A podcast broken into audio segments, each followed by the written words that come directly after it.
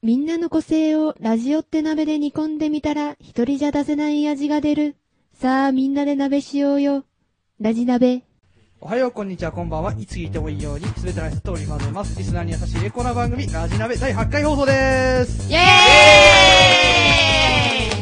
ーイはい、今回から新しく、二人、二人かなえ前も出たことあるか。はい。とりあえずメンバー紹介します。えー、私、森助と、えー、ムシムシ暑さは嫌いだけど、軍事部乾燥するのもっと嫌いな二十歳です。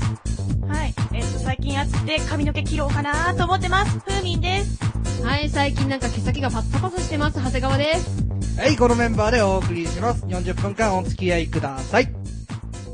ラジ二択トーク。はい、このコーナーは、えー、犬か猫かなどのように二択でトークするコーナーです。鍋はい。いいですか今日の最初の二択。うちはか、センスか。はい、じゃあ、誰から行こうか。うちわかセンスだって。うちわ派が、はいえー自分と二十歳。えー、で、センス派が、センス派長で谷川さんと、ふみん。ふみんだっけはい、ふーみんです。はい、じゃあ、じゃあ、とりあえず、センスから。す。センス、センスだよね。ですよね。見た目的に。ね、なんかあの、パッて開いた時のね、なんかこう気持ちよさみたいなのはがいあはいるはんいですよ。あー、あなるほど、ありますね。開くだけで涼しくなるみたいな。うん、そう。持ってるだけで涼しいよね。あー、あと確かに確かに。閉じれるから、あの、カバンの中にもね、すそっうですきりね入るんですよね、あれ。はい。ね、しかも最近だと柄もいろいろあって、はい男用のと女用のとか、ちゃんとセンスを入れる袋とかもあるんですよ。ほー。あと、なんだろう、面白いセンスもあって、こう、開け、開くと、無理とか、空気読めよとか、そういうちょっと逆っぽいセンスもあるんですよ。親父メタボっていうのも あるよ。そういう面白いのもあるからいいと思います。はい。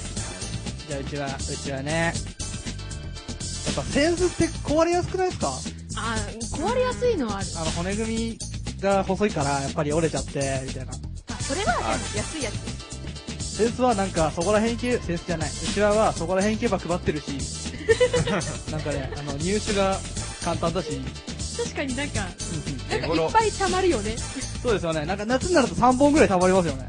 たまりますね。むっちゃ溜まる、あれ。あとちは俺は、常に風を浴びたいから、うちわです。センスだってはびれるよ。いや、もともと姫面積が広いじゃないですか。うちわの方が。大きいの買いなよ大。きいのですよ。うちはちっちゃいのあるぜ。ちっちゃいの。 え、それく言われると、なん、いあや、の、なんか、ちっちゃくて、こう、丸っこいやつで、もう思いっきりバタバタバターってやると、すっごく風が来るやつと か。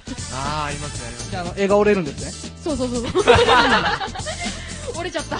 あれ、すんごい悲しいんですけど。あー、わかるわかる。微妙に持つとこ残ってて、あの、な、なんだろう、あの、ちょっと手の真ん中あたりが痛い感じで仰ぐっていう。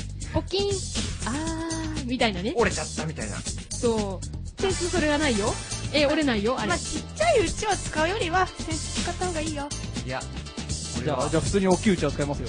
えあ、あの、あの、ほら、なんだっけ、あれ。あの、おみこしとかの時に一緒に、 ある、あの巨大なうちわ驚いでて、ましたね。はーってやれば、すっごく涼しそいとれ、思う一よ。人じゃできないと思います。あー誰かに仰いでもらって。どこの女王王様ですかあー、あれ葉っぱだよね。はい、じゃあ次行ってみましょう。えー、黒板かホワイトボード派か。えー、黒板派の人。あー、はい。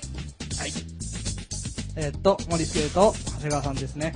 はい、ホワイトホワイトボード派。は。はいい。ふーみんと肌ち。じゃあ、黒板からいきますか。ね、黒板、やっぱ目に優しいですよね。目に優しいよね。緑色だもんね、黒板だけど。黒板だけど。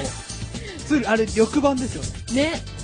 あれなんで黒板なんだっけね。なんでですかね、うん昔は黒かったじゃないですか。うんで、なんか、あの、目に優しい緑に変更みた いな。あれって、小学生の時とかちゃんとマス目があるんだよね。あ小学1年生の時の黒板ってマス目があってちゃんと「あ」とか綺麗に書けるようにっていうのがああー、るんひですらがなよとカタカナの対策でありますね。そうそうここら辺の位置とかそういうので。そうあとあれだよねチョークの色がねそうですね。白、黄色、えー、赤、赤緑紫とか。そういっぱいあるんですよ緑チョーク緑ありますよ緑基本的に使わなくないですかだって、同化するじゃないですか。全然使わないけどねとりあえず、黒板は慣れ親しんでるってことで、ホワイトボード。はい、じゃあ、ホワイトボードいきます。まず手が汚れないほらあー黒板を使う時あ黒板ってチョーク使うじゃないですか、うんチョーク持つとこう手が指が汚れるじゃないですかホワイトボードはその点あのマーマーカーでもあ専用のねでマーカーで書くんでマーカーで見せて手についたらさ、チョークの粉より落ちづらいで。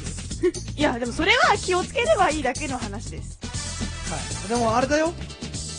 チョークだってあのー、なんかあるじゃん。なんかケースみたいの。いやでもそう最近のチョークってあの加工がされていて持ってもチョークの粉がつかないようになってるんですよ最近のあ、そうなんですかそうすごいでしょえあであと黒板は爪で引っかくと変な音するじゃないですかホワイトボードそれないですかホワらイトボードってさ、だってさ、あの混ん消でしてる時にキュッキュッキュッってなるじゃん。別にそれはいいじゃないですかえあれなんか、やだ。はい、じゃあ、あの、私のせん、せん、せんねは、次。はだちくん。ホワイトボードは、ただ単に、白で、黒を、もうそれシンプルに、それがいいっていう話白と黒がいいはい。ただ単に。それは白と黒と本当のそれに騙されているのか。いや、俺の目は多分ね、そこまで落ちてはいない。知らないでも、黒板より見やすいよね。見やすい。まあ後ろが白いからね何言ってんだよ。だって、教室の中に光差し込んできたら完璧に反射するじゃないか。白とか。 めっちゃ眩しいねあれだよあのホワイトボード専用のペン以外で油性ペンとかで書いたら消えないんだよいやでもあれホワイトボード用のペンで油性ペンの上からなぞり書きして消すと消えるんですよ。すごいもったい ないすごいインクもったいないじゃあ、最後行ってみましょう。えー、リュック派か、ショルダーバッグ派か。はい、ショルダーバッグ派、はー森助と長谷川さんですねい。またですねまたですね。で、リュック派が、えー、風は鈴と二十い歳ですね。じゃあ、どっちからやるか。えーっと、じゃあ、じゃあ今度リュックから。うん、俺は語ります。俺いつもリュックで着てるんですけど、そうですねリュックは、その分、肩の負担がい両方来て、非常に重い荷物を持ってても楽っていうのがあります。あ肩、ショルダーだと、結構片方のになって、うん結構凝ったりとかして、俺は結構嫌ですね。あーでも私肩こり持ちだからねリュックで もそんな楽じゃないかなそれ言われると辛いっすね。じゃあ、風鈴が。うーんと、私はですね、やっぱりリュックショーと両手が開くじゃないですか。ショルダーバッグも両手開きますけど、こう、どうしてもちょっと、あの、ベルトみたいなのがこう、前に来るんで、ほうほうこほうちょっと邪魔になるじゃないですかう。。リュックだって来るやないか。いや、でもリュックはこう、横に来るじゃないですか。だから、いいんじゃないって。いいんじゃないじいいんじゃないいいんじゃないゃあ、ショルダー、ショルダー行っちゃうよ。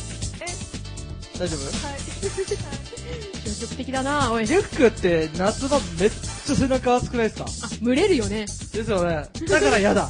あとあのリュックに変えたんですよ私最近なんだけどリュックに変えてすっごい不便なの財布取り出しにくいんですよあー、確かに。あー、なるほど。し後ろからこう取り出してジッパージッパーあの、はい開いて財布取り出してまた閉じてまた担いでめんどくさいあー、なるほどだ。からリュックはあの入れづらいし取りづらいし取られやすいんですよあー確かに開いてるとちょっと危ないかも。だから外国ってリュックサックほとんどないんだよ日本ぐらいですよこんなリュックなん てうんでもリュショルダーって片方の方が勝ってでなおかつ汗かいた時とか片方だけ汗かいたりしてちょっとした服のこん見方としてなんかここだけ汗かいてるよってだっていやないないないないないえーえてかこまめに変えるしうん変え肩るだったらリュックの方がやばくね背中リュック下ろした瞬間になんかもうなん かあの池できてますよみたいな背中全体に息ができてでるもあとショルダーバッグって結構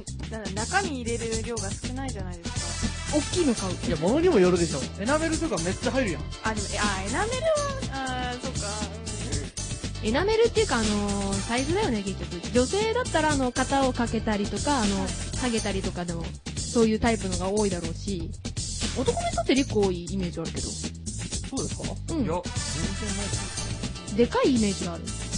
あーありますねあ、登山家がい、ちょっと男性多いイメージがあるからかもしれ登ない。山家のあれであの、リュックサックのすっごいごっついバージョンみたいな。そうあのバックパッカーとかしょってるそやうつそうそうそう。 あれのイメージでかい。でもそんなそんなしょってる人そこまで多くないですよ最近はやっぱりショルダーも多いしあと男性ってあまりバッグ持ち歩かないか。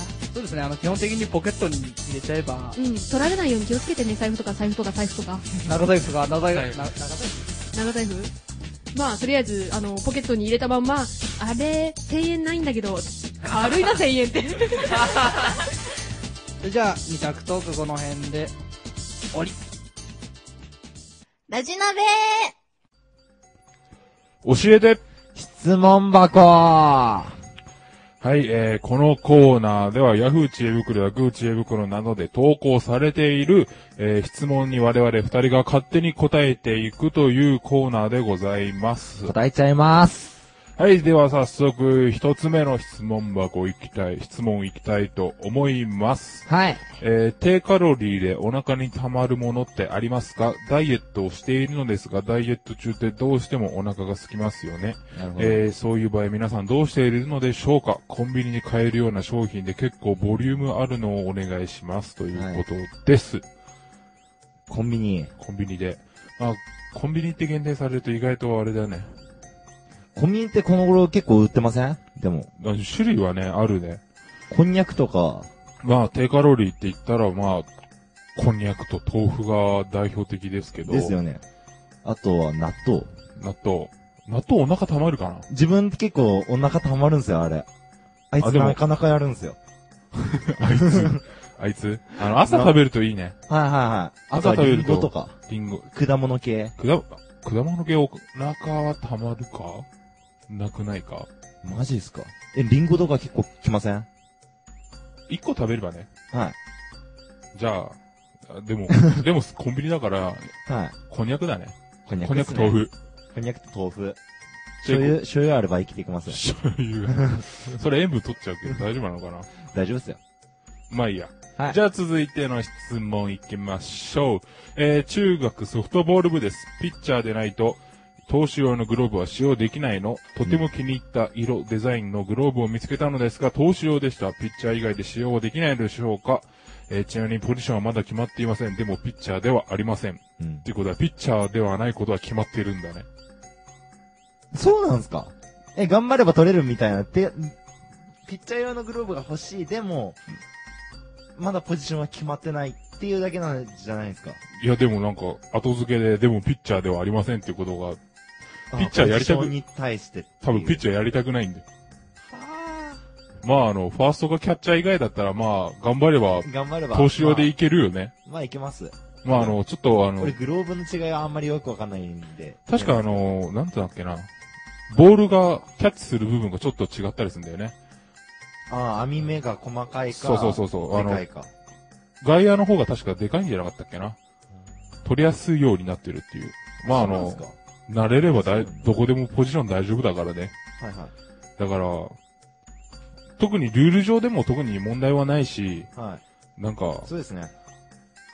ショートで、 あのー、キャ、あの、ファーストミット使ってる人もいたからね。それ、ショートでファーストミット。うーん、こ れはちょっと問題あじゃないですか。まあ、あの、試合では使ってなかったけど。あ、ですよね。練習用で。はい。そでれは、では続いて最後の質問でございます。ポカリスエットの健康的な飲み方教えてください。ということで。健康的な飲み方。はい。うん。風呂上がり。風呂上がり。風呂上がり。まあ、あのー、スポーツドリンクになっちゃうんですけど、はい。まあ、大体、運動した時とか、風呂上がりに、まあ、が代表的。そうですね。どうやらね、暑い夏盛り、夏の暑い盛りに運動すると大体1時間にい、えー1から大体1.5リットルもの汗が出るそうです。まあ、そうすると、体のね、えー浸透圧がずいぶん高くなって、下がって、えー頭痛、吐き気など症状が出ることがあるから、えースポーツドリンクなどで飲めば、まあ大体あれですね、健康的な飲み方って言ったら、やっぱり、まあ夏場は特に、ちそうょですねこちょこ、そうですね、水分補給を水分補給をしないと、そうなっちゃいますよね。熱射病とかなりますんで怖い、すよね。あれ、死者数が毎年すごいんで、まあ、量的には、あの、普通に売ってる500ミリぐらいでちょうどいいと思いますのでね。はいということで、以上、教えて質問箱でした。でした。ラジ鍋。今日のスープはい、今日のスープは最近ショックだった話です。じゃあまず、森助、自分からいきます。えー、最近ショックだった話、えー、この間ね、あのー、先輩と、アルバイトに行ったんですよ。はいあのあるイベントの受付の仕事なんですけど、大体、あの、イベントって受付通さないとなんか入らないじゃないですか。そうですね。で、とりあえず、あの、会場時間になって、開いて、受付したんですよ。そしたら、一人のおばさんが寄ってきて、あのー受付するのかなと思って、あの、名前書くんですよ、受付に。はいはい。で、あの、受付こちらになりますって言ったら、ああ、そうですかって言って、受付普通にスルーされて、中入ってったんですよ。え、あれえ、受付しないのみたいな、えなるじゃないですか。そのおばさんなんかうろうろしてて、な、なん、なんだろうな、あのおばさんみたいな。で、普通に会場の中入っていっちゃうし、誰なんだろうな、みたいな。え、呼び止めなかったんですかえ、別に、だってなんか、俺らの責任じゃないし。その、その女性の責任そうですね。勝手に入ってっちゃったんだ。か勝手に入っちゃう俺ら知らじゃねえん。よみたいな。別に責任ないからいいかなみたいな。そういう話でしおた。ばあちゃん、自己中すぎ。ういや、わかんないよ。もしかしたら、なんか関係者だったのかもしれない。ろうろ。 うろうろ。はい、じゃあ次。はい、じゃあ次、私、長谷川が行きます。えっと、これ、この間、あの最近、暑かったり寒かったりするじゃないですか。だから、前日が暑かったから、まあ次の日半袖でもいいだろう、薄着でいいだろうと思って、薄着で出て行ったら、すごく寒くて、 さらに、外寒いのに、中冷房ガンガンにして、思いっきりお腹壊しました。 あれショックだった。いわゆる冷房病。そうですね、冷房病なんですよ。冷房病。てか、普通外が寒かったら、え、クーラー入れないんじゃないですかうん、ちょっとね、ある理由でね、冷房をかけなければならないんです、この教室。あの、階段大会とか。あー、ひゅー、それ、も暑くしないえあ、えそれ我慢大会か。そうですね。間違えた、ごめんなさい。どっかのバラエティトークショーみたいな。そうそう。あー、でもちょっと寒く、本当に寒くて、おはいはい腹壊して、はいはい。で3、日間くらい続いて、それあの、後半多分そのせいじゃないんじゃないですかね。あー、うーん、栄養が足りなかったんだろうね。ちゃんと食べましょう。そうです、食べましょう。はい、じゃあ次。はい、えー、今回紹介が出てきたのは、私、ちょうど山手線で、ここまで通ってるんですよね。山手線や山手線。山手線です。や山手線。はい。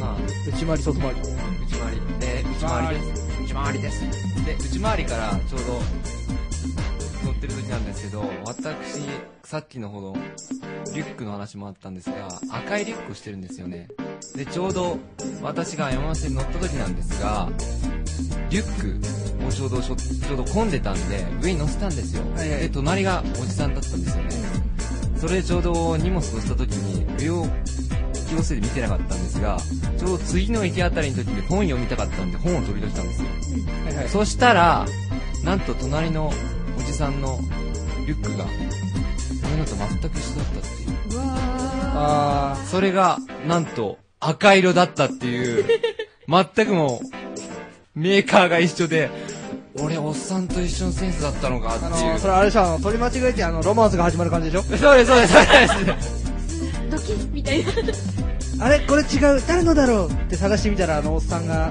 出てきてあのあの同じですねみたいなちょちょっと恥じらいみたい なドキンとかって効果音が入ってきそうな。そのバッグ好きなんです か変なロマンス。おっさんも隣見たのに驚いたらしいですちょっとなるほどえって感じで。で、自分はそれで、ちょっとショックを受けました。うん。それ困るね、確かに。自分のセンスを疑います。はい。じゃあ、ラスト、私、ふーみんが、いきます。はいはい、ショックだった話は、えっ、と、名字と性別を間違えられたことです。えっ、と、私、えっ、と、まあ、名字、長田って言うんですけど、 長田えっと、えっと、あの、長、なんだ、長い短いの長いに田んぼって書いて長田って読むんですけど、えっ、と、まず1個目、長田。永田長田長田って言われます。長田二個目は、超伝さんって一回ありました。超伝超伝さん。ちょてんさんえ超伝あの、本当に、その、な、長いが、その、超って、長距離走とかで超って読むじゃないですか。うん。それで超伝さん。でも、超伝って初めて聞いたけど。私も初めてだったんですけど、なんか向こう本当に、超伝さんじゃないのえ、違ったのって中国人みたいな言われて、考えすぎだとほう思ほうほうう。あの、この人の名前はもうちょっと、こう、ひねってひねってひねって。そうです。考えすぎた挙句、長伝さん。考えなくてよかったと思うね。まあ、普通に読んでくれればよかったんですよね。で、えーっとまあ、そそんなこともあったんですが、えーっと最近、えー大学の先生に、えーっとじゃあ、永田くん、これ、あ、永田くんって言われて、あれ、あの、私、幼なんですけど、しかも性別、女だし、って思うことがありました。あったねきっとね。三週連続はいはい、3週連続それが続くと、さすがに悲しいです。え、じゃあこの質問誰だっけなえーっと、永田くんっていうのが、まあ3週連続でありまして、はい。他に永田くんがいたわけじゃなくて。はい、全く私しかいなかったんです。うん、先生にいた面白いんで言ってないです。それ間違えられるよね。で、まあ、あの、間違えられ続けてるんで、うっかり返事しちゃったりしましたね。永田くんはい。あれじゃあ、永田くん固定で。それ間違えられてるんじゃなくて、そうやって覚えられてるんじゃないまあ、いいですよ。この際、はこのまんまで。なんで君が言うのい。はい、それが私のショックな話です。あ、僕の話えもう一個あったわ。この間さ、あのー、自転車で学校通ってるんですよ。で、なんか、こいでたら、あの、音楽聴いてたんですよ。で、あの、こいでて、ちょっと手をふって離した瞬間に、イヤホンのコードに引っかかって、パンって言って、あの、音楽プレイヤーだけ吹っ飛んでって、うわすんごいなんか傷ついたなっていう話が、ー音ショ楽プレッイヤークだわが気づいた。音楽プレイヤーのケースがちょっと傷ついたっていうう。わーでもケースしててよかったね。そうですよね。そのためのケースだけど、ケースが逆に壊れると、気分も低くなりますよね。でもね、自転車乗って音楽聴いちゃダメでしょ。確かあれだよね。道路交通法とかで。まあまあまあまあまああ。まあまあまあまあ。まあまあまあまあ。ね。はい、じゃあ今日のスープでした。ラジナベ番組の途中ですが、ここでどうでもいいニュースをお伝えします。最初のニュースです。ドイツの学生、バイク集団に子犬で攻撃。ドイツな南部バイエルン州で26歳の男子学生がオートバイの集団に子犬を投げつけ、ぬ盗んだブルドーザーで立ち去るという事件があった。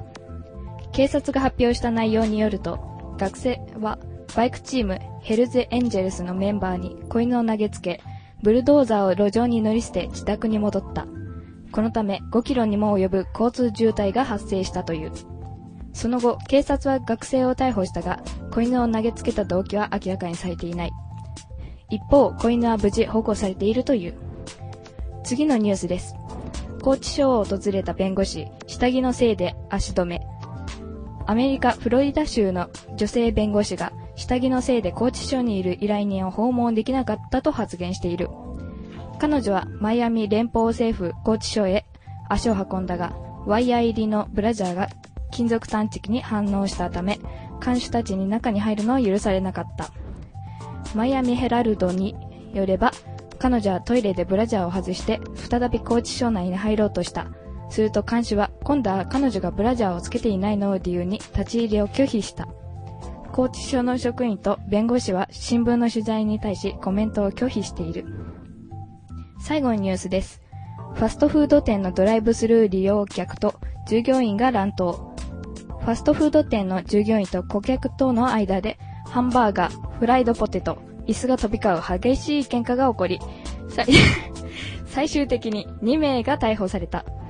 警察によれば土曜の昼ドライブスルーを利用した4人の顧客顧客が受け取った品が注文と違ったと主張した彼らは飲み物ハンバーガーフライドポテトを店の中の従業員に投げつけたそこで従業員が車に向かって飲み物ケチャップフライドポテトなどを投げ返したそれから2人の客が車を出て店に入り従業員と乱闘になった顧客のうち2人が暴行の容疑で逮捕された従業員は擦り傷を負ったが医療機関での手当てが必要とされるほどではなかった以上ニュースをお伝えしました引き続き番組をお楽しみください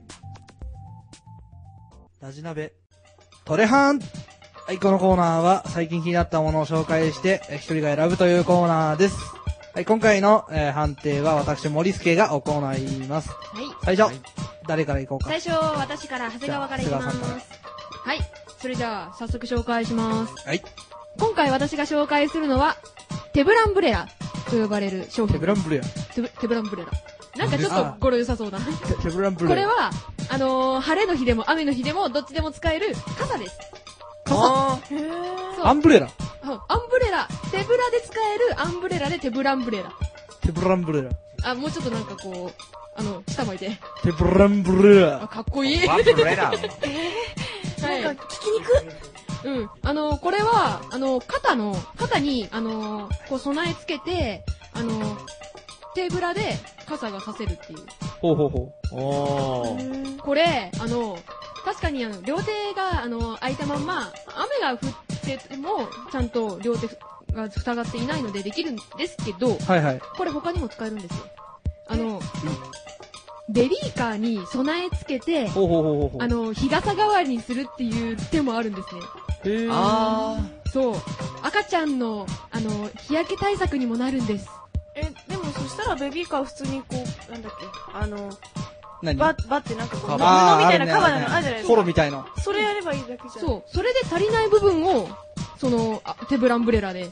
それと、あと、ベビーカーを押すときに、両手でこう押さなくちゃいけないじゃないですか。あ。はい、両手ではい。だから、あのーここに肩に備え付け、両手でこう押して、おは母さんにも優しい、赤ちゃんにも優しい手ぶらンブレラです。い。赤ちゃん、母さん見えないですね。 そんなにガードしちゃった ら。そう ですね。お母さんちょっと見えないかもしれない。お母さんにも優しい。テブランブレラ。って ことですね。かっこいい森助かっこいいこれ、あの、結構種類があって、あの、青色だったりとか、あの、赤色だったり、いろんな柄があるんですよ。ああ、はい、はい。そう。で、あの、ベルト式なので、あの、ちゃんと男の人でも女の人でも肩はフリーサイズで、ちゃんと備え付けられるんですよ。あ結構便利ですね。それでしょあの、両手で、あの、すっごい大量に買い物しちゃった時とか。はいはい。はい、はい ね。。特に一人暮らしだったりとかなんかもう大量にもうまたこんなに買っちゃったみたいなああ。時とかのくせに雨降ってるこの野郎とかああ。じゃあ買い物行くなよって話ですけどね。あそしたらあの食べ物がなくて私餓死しちゃう主婦の悩みですね。結構その荷物持った時とかに。 もう一本腕があったらねまあ基本的には日傘が多いらしいですけどねあ、そうなんですかそううん男の人にはちょっとなかったかなそうですね。日傘は日差傘さないですからね。じゃあ、長谷川さんが、えーはい今回紹介したのは、手ブランブラなんですはい。ということでした。そんないじんないでよじゃあ次。はい、次今度私、はだちが紹介いたします。え今回紹介するのは、僕、リンゴが好きなんですよね。青森の青森のリンゴも好きですが、まあ、全体的にリンゴ好き。シーナ。シーナ、リン切ゴってじゃない ですよね。えー今回、リンゴを紹介するのは、ただ単にリンゴだったんで面白くないんで。タラちゃんのリンゴたただ単にリンゴをしゃぶつぶ調べて面白くないので、まあそう今回調べたのは、毒リンゴ。毒リンゴはいえ、。白木姫、グヘー、このリンゴを食べて。 ばあちゃんじゃなくて化け物になってる。 はい、えー今回、毒リンゴについて調べました。で、はいその中で、毒リンゴについて面白い商品があったんですよね。ほうほうほう毒リンゴが商品になってるんですはい。えっ、と、これは、福島の、あるお店にある商品なんですが。え福島毒リンゴ、だ毒入りリンゴ事件。いや、いやー、それも、そんな類もありましたが。ちょっとリアルだよいや、ないよ、ないよ。事件、こんな事件 ないよ。はい。で、その毒リンゴ、サブレっていうのは今回注目したいと思います。サブレなんだサブレハート型ハート型ですね。いや、違います。ハートないです。違います、違います。あ、すいません。形は、いまいちだそうです。正直でいまいちなんだはい。いまいちってあの、栃木県のそれは、それ地名だから、それ地名だから ね。わかる人少ないからね。えっと、中身がちょうど、えスナック菓子みたいな感じですかね。それが10枚入ってるんですよね。えービスケット型で。それが10枚1000円っていう形になってます。 1万100円げえ。高いですね、これ高いはで。すねこの毒リンゴ食ったら、死ぬってわしありませんので、ごご注意ください。はいで、今回その毒リンゴサブレには、あのー食べ方でありまして、食べあの方、おばあさんに渡してもらうっていうってこといや、そうじゃないんですよそね。の前に小人にあの救助してもらわなくちゃ小人に切る人あほぼあれさ、あの、一口かじった後に倒れなくちゃいけないっていうルールですかそれで、王子様を見つけなきゃと何夢見てんだよか。。すいません。で、で、今回その食べ方については、頭の悪い人は、頭に当ててから食べると頭が良くなるそうです。それ毒リンゴじゃないよね。いや、でも毒リンゴは逆効果になることらしいえよ。あの、口が悪い人どうすればいいの口が悪い人、あ、これもあるんですよ。口の悪い人は口に当ててから食べると言葉が優しくなるそそうでれ食べるだけじゃん、ただ。別に食べるとき口入るよね。す。はい。で、特にこれ女性必見ですが、顔の美しい人は顔に当ててから食べるとさらに美しくなるんです。い や顔の美しくない人はや美しくない人はさらに悪くなるんですね。さらに悪くなった毒リンゴですから。意味なくねはい。で、この、なんと、これを売ってる店の名前が本家山口だそうです。関係ねえじゃん。え、どこあたりに毒リンゴと関係性があったの今。いや、それは、まあ、軽く流してください。えー。はい、えーと、今回紹介したのは毒リンゴサブレです。食べた後に倒れてください。はい、じゃあ、次、ふーみ。はい、えー私が紹介するのは、えーポケットドルツっていう音波伝導式、あ、じゃあ音波振動式歯ブラ、う、違う。え すいません、もう一回言います。えー私が紹介するのは、ポケットドルツっていう音波振動歯ブラシです。はい。振動歯ブラシ。音波振動歯ブラシまあ、あの、まあ、なんあかの、技みたいな。あでんまあ、言っちゃえば電動歯ブラシなんですけど、はいはい。えっと、まあ結構、電動歯ブラシって、こう、ごついイメージがあると思うんですね。こう、歯医歯医者さんにあるような、こう、でっかいドーンっていう。あとなんか、あーあんなでかいの。持つ部分がちょっと大きかったりするよね。はい、そう、そういうのをイメージされると思うんですけど、このポケットドルツっていうのは、高さが16センチ。で、持つ幅が2センチ。わかりづれえ。わかりづれえ。 すいません。まあ、定規持ってる方、定規で確認してください。確認してる今。でのコンパクトサイズで、まあ、イメージするんだったら、あの、女性がよく使うマスカラ、あ、まあ、お化粧品のマスカラをイメージ、あ、それはシャンシャンってやる方ですね。口入んねえな あの、南米で。マス、まあ、マスカラみたいな形です。はいはい。え、まあ、コンパクトなので、えー会社で上司に注意された時とか、学校で先輩に怒られた時とか、デート中にイタリアン食べた後の歯磨きに、とっても使いやすいと思います。最初の方何の意味があった、えーまあ、結局、こう、歯をきれいにした方が気持ちも晴れやかになるよ、みたいな。うん気持ちも心も綺麗になるっていう。そうですね。うんでおいくらえ、で、ちなみに、まあ、おいかおいくら万円ですかえっと、価格はオープン価格なんですけど、某大手、か、あのー家電量販店のオンラインショップで見たら、えっと、1本3980円でした。意外に安い。